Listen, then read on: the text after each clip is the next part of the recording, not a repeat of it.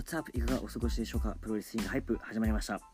この番組では好きなプロレス、スニーカー、ファッション、そしてヒップホップを好きなだけ語っていくラジオです。はい、今回も盛り上がっていきましょう。お相手はサウナスパ健康アドバイザー、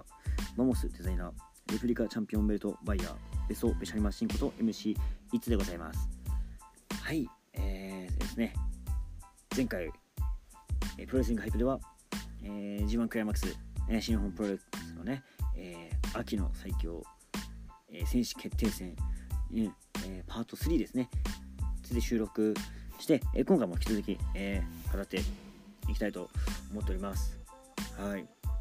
えー最近ね、えーこの話をね、うん、あのちょっとね、えー暗い話ばっかりで、ぐちぐち言ってもね、仕方ないんで、うん、たまにはね、うん、楽しい話していこうかなということで、あのまあ、久々にサウナのね、話をしていこうかなと思うんですけども、まあ、サウナね、えーまあ、実は入ってるんですよね。っていうのもね、あのホテルユーラシアの、えーサウナがすごい気に入っていて、まあ私、千葉県に住んでるわけですけども、その千葉県でね、一番、えーいいサウナなんじゃないかなっていうふうに思ってるわけですよ。で、そこのサウナ施設で、アウフグースっていうね、うん、ロウリュって言ってあのアロマ水をえーっとなんだサウナストーンにかけてその水道器をこう熱波ですよね、うん、タオルで仰いでもらってそれをかけてもらうっていうサービスがあるんですけど、えーそれがねそのユーラシアでもできるんですよ、うん、もうこれは行くしかないなと。でただえーっとね毎週月曜日とか木曜日でなかなかね平日休みがないので行けないなと。でしかもすごい人気なんですって、うん、並んでしかも先着10名までしかできないというような感じで平日でも結構10人くらい並んでるみたいなんですね。だから時間ぴったりとか、えーそのロウリュの前の時間とかに行っても入れないと、うん、いうことでオープンに並ばなきゃいけないわけですよ。でこの前ね祝日で木曜日休みだったのでちょうど行ってきたんですよ。で祝日だしっとね俺みたいな考えの人もいるから結構混むだろうなと思って30分前に着いたんですよ。で周り見たら受付のとこ見たら1人ね女性の方が立っていておダンス一番乗り合いいと思いながらまあロビーには数人、えー椅子座って待つと、まあ、30分前だからね30分経つのもちょっとあれじゃないですか。だからちょっと様子見でね座ってたのかななんて思ってて。でまあちょっとねあのプロレス見たり動画見て10分ぐらいかな15分ぐらいかな経ってパッと周り見たら隣にもう人が並んでるんですよ。ええと思って。もう折り返してきてるんですよね。マジかと。もう20人弱10何人くらい並んでて。えまだ15分前だぞと。こんな並ぶんだなと思って。で、えーオープンした、えー、と10時11時の段階で11時か11時の段階でもう30人以上人が並んでたんですよ。やっぱ同じ考えの人いっぱいいるんだってだから後ろに並んではいるけどもうアフグサできないみたいなね。うん。いやギリギリに行かなくてよかったなんて思って。でまあ無事、予約できまして。でそこから2時間後かな。で1時の回に参加しますと。1時か4時なんですよ。だから4時の回の予約、まあ、10名10名だから20人まで入れるんですよね。ただ4時になると11時に予約して4時まで時間を潰さなきゃいけないんですよ。ちょっと大変じゃないですか。で2時間だったらまあサウナこうゆっくりね堪能してたらもう2時間経ってるっていう感じで、えーできると思うんですでまあその日もねゆっくりのんびりまあ、え2時間かけて3セット。ねサウナを楽しみで最後はね4セット目にそのアウフグースを受けたわけですよ、うん、でまたねこのアウフグースがその特有のね、えーユーラシア特有の、ケロサウナっていう、まあ、フィンランドを忠実に再現したサウナの中でこのアウフグースをされるわけなんですけど受けれるわけなんですけどアウフグースもサウナえっとフィンランド式なのかななんて思っていてそれはねあの大量のねアロマ水もうバケツいっぱいで持ってくるんですよ。普通なんかあの桶いっぱいじゃないですか。バケツいっぱいで持ってきてうわ怖ーと思ってでジャーって結構かけてって暑いなと思って暑いなっていうよりかはこのなんだムシムシ感蒸されてる感がすごいなって感じで発汗がねぐわーっと、うん、熱波かけられる前からすごいこう発汗してて。そしたらその熱波師の人が「ちょっと今回あのー、温度足んないっすね」っつって水をもう一杯持ってジャーかけたんですよ。バケツ2杯合計かけられてうわすげえと思ってでも香りもね、えー、その最初のバケツ1杯バケツ1杯だから薄いのかなと思ったら結構匂い濃くてで匂いちょっときついかなって思ってたんだけどその水、えー、もう1杯かけられたことで熱はすごい熱いんだけども香りがすごいほのかな感じで気持ちいいんですよ、うん、で感じの熱波ですね。熱波がねこれまた力強くてですねこのまあさっき水蒸気がすごい濃いみたいな、うん、汗だらだらかく感じって言ったじゃないですか。でもちろん風が強い分ブワッと熱が来るんですけど嫌なちょっと嫌なジメジメ感も一緒にこう取っ払ってくれる感じですっきりするんですよね、うん、熱波を浴びれば浴びるほど気持ちよくなるってこのなんだ魔法の風はっていうような感じで。で合計2回、えー、風を受けてで水風呂入って。わ気持ちいいなんて整っていて。で、えー、結局ねその後ももう一回デザートサウナ。うん。これアウフグースやった後にまだ香りが残ってるんでサウナ内に。ちょこっとね、えー、早めに戻るとその香りを普通に楽しみながら、えー、熱波とかはないですけどそのなんだロウリュの香りを楽しめるっていうので、まあ、デザートサウナをして、えー、帰ったわけなんです。だから結局その日3時間くらいサウナ滞在してしまって。いや長いしたなと思ったんだけどそこのねサウナの料金がに、えーと、と祝日2800円かな。2500円だったかな。とかねちょっと割高なのです、まあ、その分楽しんだかなっていうような、え、感じでしたね。いやほんと夢見心地でしたよ、うん、いや久々のサウナ話でしたけどもやっぱあれかな？あのこういう話いらねって感じですか？ね。きっとねあの前のラジオではこの話が30分ぐらいあったのでねすげえうざってえなっていうかね早くプロレスの話しろよと思った方も多分いっぱいいたと思うんですよ、うん。まあ、実際に、えーレビューのところで雑談が多いとか無駄な話が多いとかプロレスの話だけしろとか。うん結構そういうコメント来てたんでね。まあ逆にそういう風に、えー、コメントしてくださった方は、うん、このプロレスリングハイプになってよかったんじゃないですか？うんプロレスの話だけね、えー、聞きたいわけでしょ？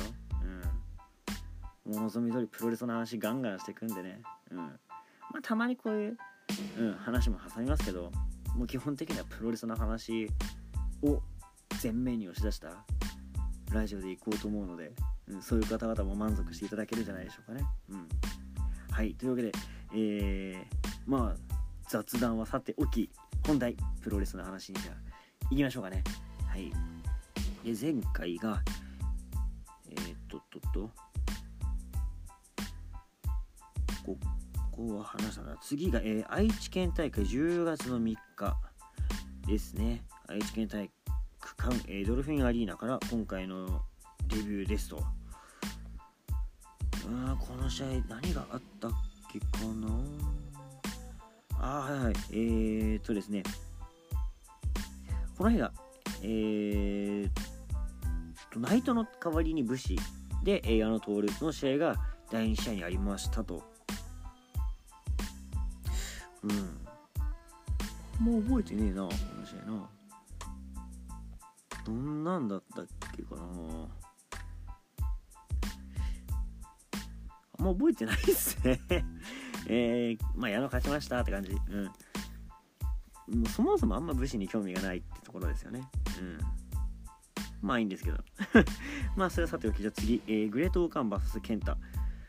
ここのね初シングル結構楽しみだったんですよ。うん。でなんか、えー、SNS でやり合ってた。Twitter でやり合ってた。そこで。申し訳ないですね。あのー、現代人にはね、えー、現代人とは思えないくらいね僕あんまり SNS が好きじゃないんですよ。あんま見ないんですよね、うん、こう SNS でねこう覗いてる時間があったら何か他のことしてたいし、うん、いろんなもうやりたいことがもう、えー、詰まりすぎててこう時間が足んない中でねこうのんびりなんかこの SNS をこうぼーっと見てるみたいなのがあまり好きじゃない。うん。ので、あんまこう、選手のこの Twitter のやりとりとか、結構今のプロレス多いじゃないですか。そういうのついていけないのがちょっと悔しいですねうんいや見ときゃよかったなっていう うん思ったりするんですけどもっていうところで、えー、まあらしいですとで王冠にね、えー、試合の前に負けたら王冠お前土下座しろと健太がマイクで言うわけですよえこれ言うことによって王冠勝っちゃうのっていう。え健太超えはさすがにしないだろうと。うんさすがに逆にもうしないでくれ。って思ってましたね。うん個人的には。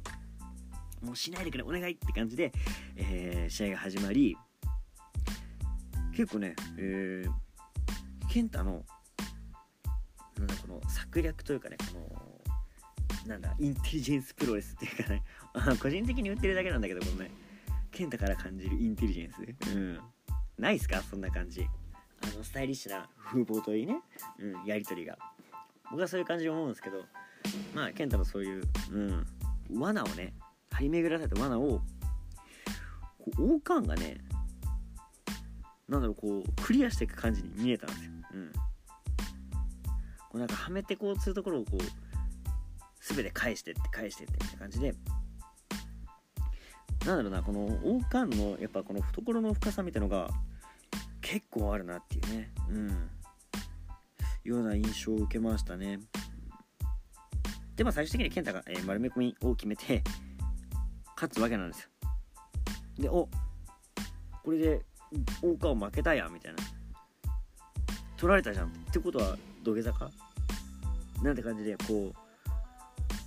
あの日曜劇場風の「あの謝れ」っていうね。ドラマーっていうね。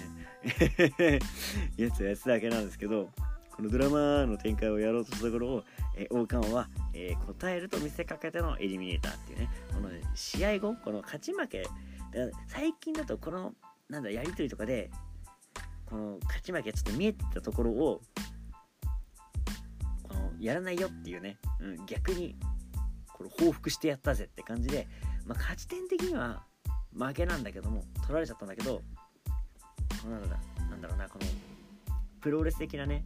えー、見せ場作り的なところで言えば王冠が勝ったような感じで終わるんですよ。だって最終的に王冠やられてんのに堂々と帰って健太がちょっとこのうーっていうこのうろたえた感じで帰るっていうね。旗から見たら王冠勝ちですからねこれね。うん。だからなんかそういうところも見せれる王冠はやっぱいいっすよね。うん。で、えー、次の試合ですね。次、えー、タンガロア VS 裕次郎これもバレットクラブ同門対決ですと、ね、でこの日はね結構ロアのあのなんだ身体能力がこう爆発したような感じに思いましたね。うん。なんつうかうん何て表現したいんだろうな。このでかいだけじゃないこのナチュラルパワー、うん、身体能力すげえだろっていうのがこの裕次郎と対することでこうよく見えたって感じでしたね、うん、で裕次郎も負けじとトペスイシーダーを放ったりと俺もこんなことできるんだぜ合戦がありましたと。で真っ向勝負になるとやっぱりタンガローの方がやっぱ身長がある分うん。裕次郎不利かなっていうね。裕次郎結構パワーはあるんだけどやっぱその身長があんまねそこまでないのでそこでどうしても、えー、押し負けてしまったかなと。で、えー、ビッグジュース狙いに行くところもまあ決めきれず、うん、タンガロアのエイプシットをねサクッと決まる感じがいいですね。うん、でこうなんだろうギリギリで持ち上げる感じじゃない。タンガロアはもうサクッと持ち上げるじゃないですか。でその持ち上げてこの体がこうスッとずれたタイミングでさ自分も尻餅ついて決めるっていう。まあエイプシット自体、えー、ダメージがすごいでかい技だと思うのでもう一撃必殺もう一発決まったら終わりって感じがあってまあいいかなと。クッと決めるのもねいいかなって感じでえー、なんとここでタンガローが勝ちましたと。裕次郎2勝2敗。頑張ってくれ。まだ俺はスタミナ、えー、期待をね、うん、してますよ。うん。はい。で、えー、次が石井対ザック。そこで、まあ、ここザックはね、4連勝でもう、えー、今のところ、決勝候補。うん、筆頭でございますね。うん、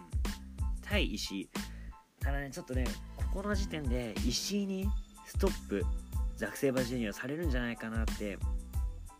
すごいヒヤヒヤしたですよもう試合前から。ただそれをなんかねこう途中からこう思いさせないような、うん、ザックのいい攻めが数々が見れてこう最初は不安だったんだけどそのうちこう均衡に見えてきて。でだんだんこう石井が来るか、えー、ザックが来るかってこの天秤がこう揺れる感じがしてすごい面白かったんですよね。うん、でまあ丸め込みだったり、えー、腕攻め関節ってところでこう追い込まれる石井なんですけどもこのラリアットでね、えー、活路を見出し水中クラッカーブレンバスターで、えー、ザックにね黒星、えー、初黒星ですねこの今回の G1 つけたと、うん、いやこれなかなか良かったですよ。うん。あなんだろうな。えー、試合後のコメントも見たんだけども結構良かったですねこれね。うん。なんかなんつったっけな。うん。まあなんかね、えー、コメントでも試合でも石節がねこう前面に出てて。まあ押してるね。ザックが負けてしまうのはすごい悔しいんだけどもまあ仕方ねえなってこの負けだったら、うん、もうどうしようもなかったなっていうようなこうすがすがしい負けというかね、うん、感じでしたよ。はい。えー、でメイベント。メイベントでイブシ対、えー、高木慎吾。ここはね同年代の、えー、マッチアップ。しかも、えー、7.25東京ドームでタイトルマッチが組まれていたカードなんですね。でイブシの血流で流れてしまったのでまあ、2ヶ月越しの、えー、幻の、えー、世界ヘビー級王座戦がこの G1 で見られるというような形です。はい。ね、結構ね、あの序盤からこの2人ならではのこのドキドキ感、緊張感というか、うん、お互い一歩も譲らないぞっていうね、え、感じがあって、よかったですね。なんか、あの、さっきのザックの石とかはこう天秤がこう動く感じだったんだけどこの2人はこうピタッとどっちがこう動くかもわからないっていうビタ止めの感じでずっと試合が続いてて。で意外と長かったんだよねこの試合が。で長く感じたんですよ、うん、23分。でその中でも20分、まあ、15分過ぎぐらいまでは本当どっちが勝つか分かんないビタ止めの感じぐーっと来てて。えー、一気に流れを変えたところで言うと、まあ、でも神声決めてますからね。まあ、高木キックアウトしてますけど、この神声決めてる時点で、なんだろう、こう高木を一気に追い込んだ感じはありましたよね。うん。で、そこで、あの、膝を出して、あの、えー、1番の最上級のフィニッシュですね。えー、丸出しの膝で、えー、神声を狙ったところ切り返されてラスト・オブ・ドラゴンでそこ切り返しの、えー、リバース・フランケンシュタイナー。そしてうーんあれは V トリガーっていうのかな。ジャンピングにうんを決めて神声。うん。を決めると。あ違う。リバースの神声神声のえー、いぶし最上級ワンツーで決めたんだな。うん。でこの一戦勝ったことによりもう次 IWGP ヘビー挑戦っていうのも見えると。で試合後ね、え、高木、え、この1勝はでかいぞと次ベルト返してもらおうかというアピールもしたところでまあ、ここのね、えー、マッチメイク見れなかったお預け食らった分、えー、注目度も高かったんですけどその注目期待の壁をね、えー、ジャンプアップして飛び越えたような試合だったんじゃないでしょうかね。うん。いやすごく面白かったですね。で個人的にはイブシ勝ったってところも次につながるこのワクワク。まだ終わってない。To be continue が見えて、うん、今後とも期待ですね、うん、いや面白くないそう。ではでは、えー、次行きましょう。次が、えー、10月4日。あと10月4日まで来たぞ。はい10月4日の後楽園ホール行きましょう。でオープニングマッチ第1試合はあ来ました。棚橋対チェーズ・オーエンズ。もうねこの試合ねなんつうかあの試合前はもうどうせあのチェーズだしで相手棚橋だしでしかもこの日、えー、アベマでもやって無料だったんですよね。無料放送だし、えー、棚橋節うん棚橋まだまだやれんぞっていうこのチャンピオンだぞっつうの見せつけて終わりかななんて思ってたんですよ。それ意外となんか序盤からいい動きするんですよオーエンズでチェーズがねこのまあ膝切りを軸にねこう主導権を渡さない渡さない。うん。なかなか棚橋苦しい状況で進んでいくんですよ。最近の棚橋ね珍しいな。えオーエンズにはしては珍しいなって。チェーズがずっとこのペースを作って棚橋をこうどんどん追い詰めていったんですよ。でまあ棚橋もね、えー、そんな感じからこうどんどんどんどんこう切り返していってハイフライフローの形一発目ハイフライアタックを決めたんですよで、ハイフライフローの体勢入った瞬間、あ、もうこれで終わりだなって、まあ、棚橋いつもの、やられてやられてやられて、最後だけ、えー、切り返して勝つよって感じかなと思ったんですよ。そしたらハイフライフローを膝で迎撃しましたと。で、ここで、チェーズやったってぬか喜びしちゃダメなんです。棚橋には、起死回生の一発目は、ま、一発丸め込みがあるんですよね。あ、はいはい、このパターンかと。もう、最近ハイフライフロー決まんなかったらこれだからな、と思って、もうなんだったらこれ返されたことによってちょっとがっかりしたんですよ。でがっかりしていたらチェーズの V トリガーまあ C トリガーっていうみたいなんですけどオーエンドのカウンターの C トリガーを突き刺してパッケージドライバーを決めたんですよね。なんとここで棚橋越え。いやこれはあの期待してなかった分喜びが倍増するっていうね。チェーズ応援してる応援してるって言いながらもまあ、期待はなかなかしてなかったんですよ。まあ、いい試合見せてくれるから好きだし応援するんだけども、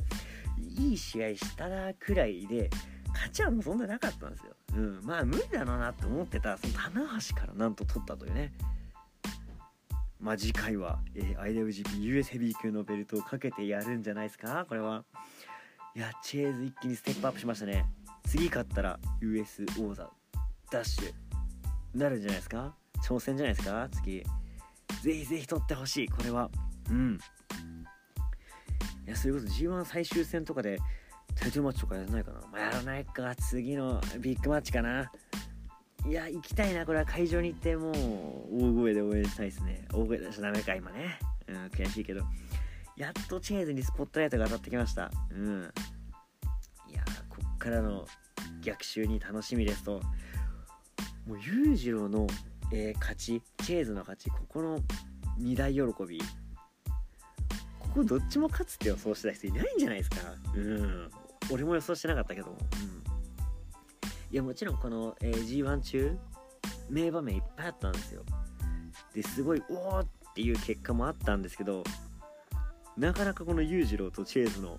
えー、試合勝っておおってなった瞬間には及ばないかなっていう。やっぱこのえー、2つの勝利でかいんじゃないですか？うん。いやほんとねこういう試合があるからプロレスって見続けたいなっていうふうに思いますよ。はい。えー、続いて第2試合がこれタマトンガ VS えー、っとイービル。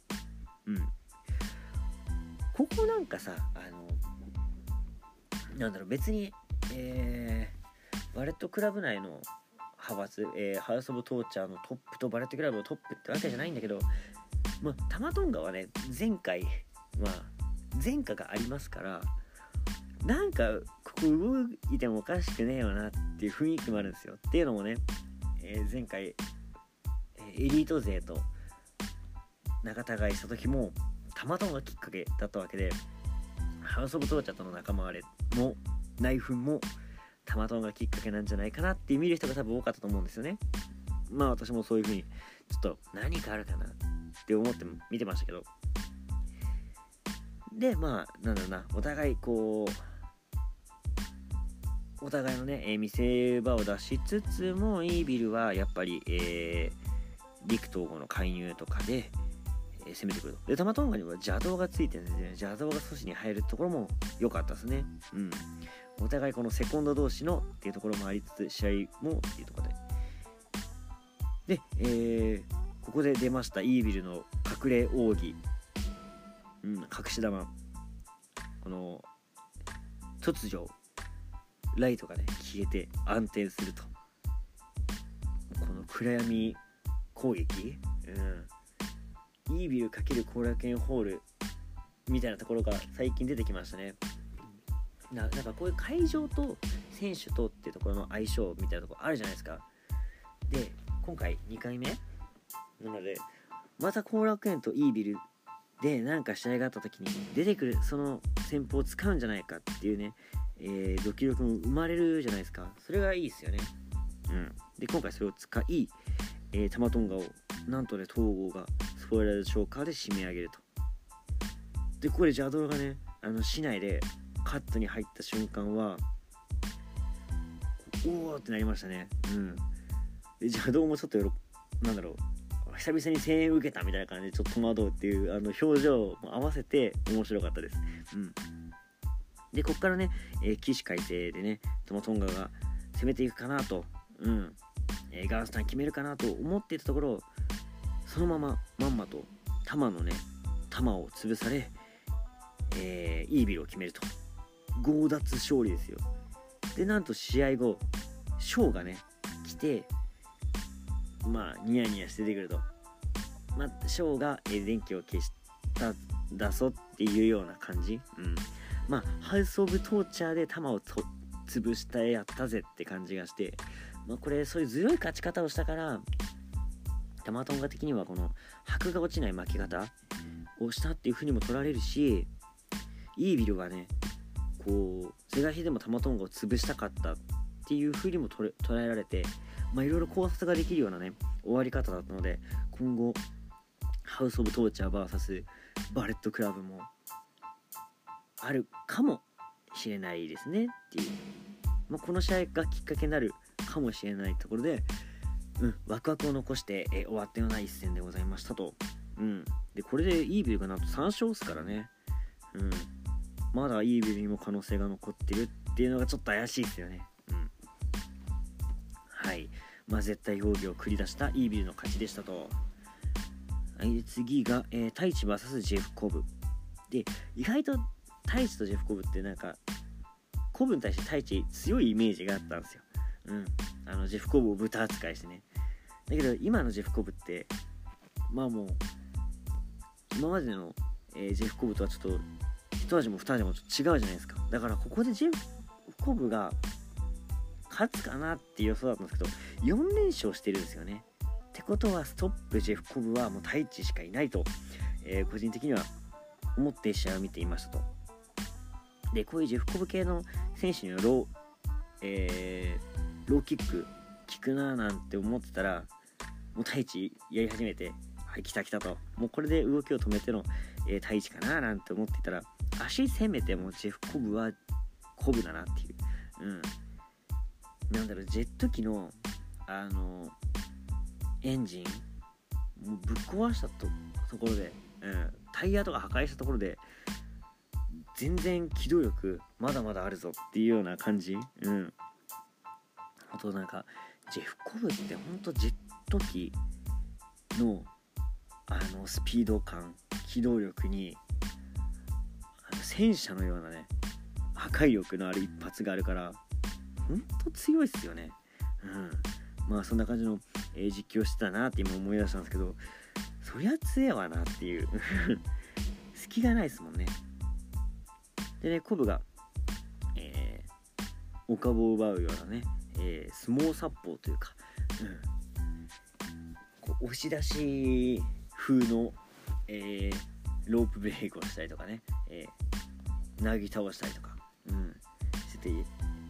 そういう面でも太一は負けていたところもあってああこれ太一、うん、こういう勝負どころで落としていたことは試合で勝つかななんて思っていたら、うん、あの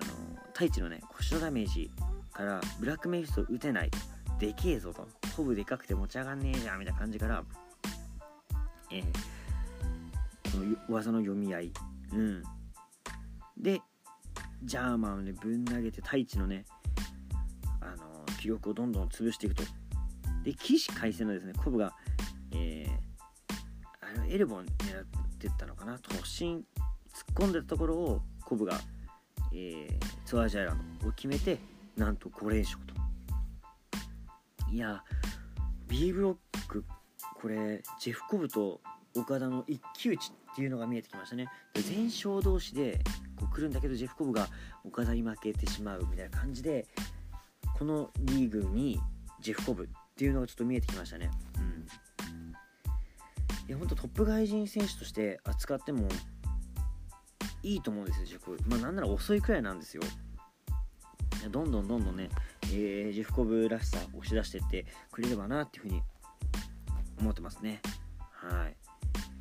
で、えー、次の試合が後藤対吉橋。これなんとね、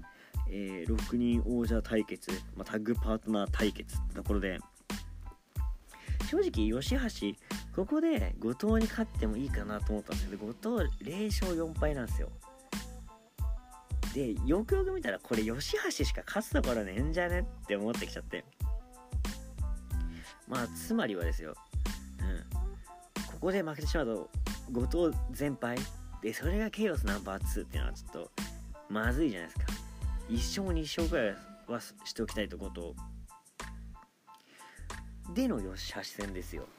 吉橋は1勝だけしてるんですよね。うん。えっ、ー、と太一かな？相手に勝ってるんで、えー、ここは後藤勝つのかななんてかすかに思ってた中やっぱ吉橋のね前線マンたるゆえん。前線に次ぐ前線、うん、すごいいい試合見せるんですよ。いいところたくさん出してくるんですよ、うん、で気迫でね今回押してって後藤もちょっとこううろとやるようなところもなくねいろいろあって。ただ後藤にはね大技連発っていうあの特技があるんだよね。で押し切って押し切って押し切って GTR 行こうかってところでなんと吉橋が切り返して吉橋が焦点回を炸裂。あこれ吉橋来るパターンかと後藤はもうほぼ全敗終わりだなと。ここで吉橋が後藤超えを果たすってところをもう確信したところでね、えー、後藤なぜか、えー、なんだろうな加速していくっていうね。こんだけ技食らって普通減速していく中加速していく後藤おかしいやんってところで、えー最終的にはね後藤の焦点かよかの GTR をサクッと決めて、えー、勝ちましたよと。うん。まあ残念っちゃ残念ですけどもうん。まあ後藤負けらんねえしなっていうよしよし負けてやった感がすごいですね。はい。でこの日のメインが岡田 VS 真田。まあ一応岡田甲子ライバル真田ですからここくらいは真田勝ってほしいなっていう気持ちもありつつまあ岡田負けねえよな。感じだったんです。だけどその、えー、真田には負けてほしくない岡田にも負けてほしくないっていう、えー、気持ちがあった中なんかずるずると試合こう長えなと。結構押してくなっていう。でやっぱ真田ってあの一発ドーンがなくてじりじりじりじりあの、スカルエンドで攻めるじゃないですか。で岡田もマネークリップでじりじり攻めてったんですよ。でお互いその関節ギブアップする？しない？する？しない？みたいなのが続いてあこれ引き分けだと、うん、多分誰しもが思ったと思うんですよ。確かにお互いのね、えー、軌道をつけず岡田も全、えー、全全勝ではないけど、えー、1個も落としてない腐敗の状態でいくと。いうふうにも打ち出せるし真田もね、えー、岡田と引き分けっていうところでちょっと格が上がるじゃないですか。うん。あそういうふうに見せるなと。なるほどね、新日本よく考えてんななんて思って、まあ見てたわけですよ。で、以前ね、真田は、えー、っと、時間ギリギリまで戦ったことあるんですよ。だけど引き分けはないんで、この2人で。あ、ここで引き分けにするのかななんて思ってて、で、真田はね、えー、いろんなタイプの、えドラゴンスリーパー、えー、そしてスカルエンド。で、岡田も、えマネークリップって感じでもう次々とやっていく中で、えー、途中で岡田がねマネークリップからレインメーカーに形を変えていくんですけどレインメーカー、えー、パイルドライバーツームストン。狙っていくところでこのどんどん切り返されていくっていうところもあってもうスイングスイングスイングスイングスイングスイングがもうほんと飽きるくらいどんどん出てくるんですよ。で残り時間、えー、5分みたいな感じになってはいはい来ましたよと。これはもう引き分けですねっていう、うん、残り時間1分みたいな、残り時間3分ってなった時に、お花が一気にね、あの、あれはなんだ、残り時間1分で出したあの、開脚ツームストンパイドライバーのレインメーカー。もうこれ出されたことによって、もう一つ確信したことがあって、岡田は、1分あれば試合に勝てると。1分もなくても試合勝てるってことが証明されてそれこそさあのプロレスのゲームとかであのひたすら攻めてって攻めてって攻めてって終わらすみたいな試合あるじゃないですか。する時なないですか？あのフィニッシュ決めてもう一気にスリーカウントいくんじゃな。いシグネチャームーブからのフィニッシャー決めて一気にスリーカウント取っちゃうみたいな。でもあれができるんですよ岡田には。あれを合法的にできるっていうか盛り上げながらできるっていう。なのでそれができるってことはあと29分ずっとやられてもいいんですよ岡田は。スリーカウント取られない程度にずっとやられてもいいっていう。これなかなかチートだなっていうのがね最後の最後出てきましたね。残り時間1分からの開脚ツ無双パイドライバーレインメーカー、うん、いや岡田には1分もいらなかったかっていうこの衝撃。だから結局こんだけ29分積み重ねてたのをなんだろ全てこう飛び箱みたいに飛び越えた岡田。あのモンスターボックスを飛び越えたみたいな。そんな感じでただただ岡田がすごいって凄みを感じるような、えー、試合になってしまいましたね、うん、で岡田は、えー、まだ1回も負けてない。全勝できてますと。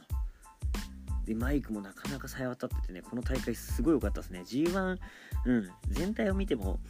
結構上に来る、えー、1日だったんじゃないですかね。いやこの後楽園ホール会場で見れた人は大当たりだったと思います。はいということで一応今までやってきた G1 クライマックスのレビューがこれで全て終わりました。やっと追いつきましたね、え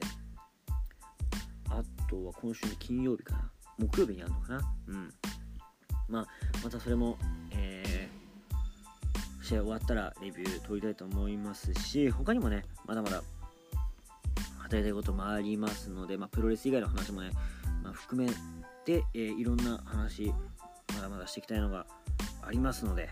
どんどんどんどんね、えー、プロレスハイプらしく盛り上げていきたいと思っております。はい、ということで最後に、えお知らせさせていただきます。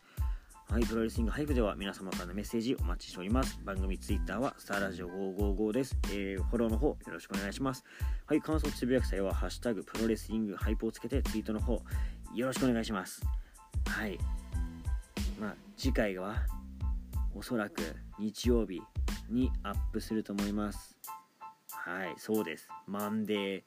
ポッドキャストウォーでございますよ。うん。もう放送ぶち当ててね、えー、俺のラジオの方が面白いんだってことを俺のラジオの方が盛り上がってんだところをね見せつけてやろうと思うのでね次回もお楽しみにしていただけたらなと思っております。はいというわけで、えー、これまでの、えー、お相手は MC いつでございました。次回もよろしくお願いします。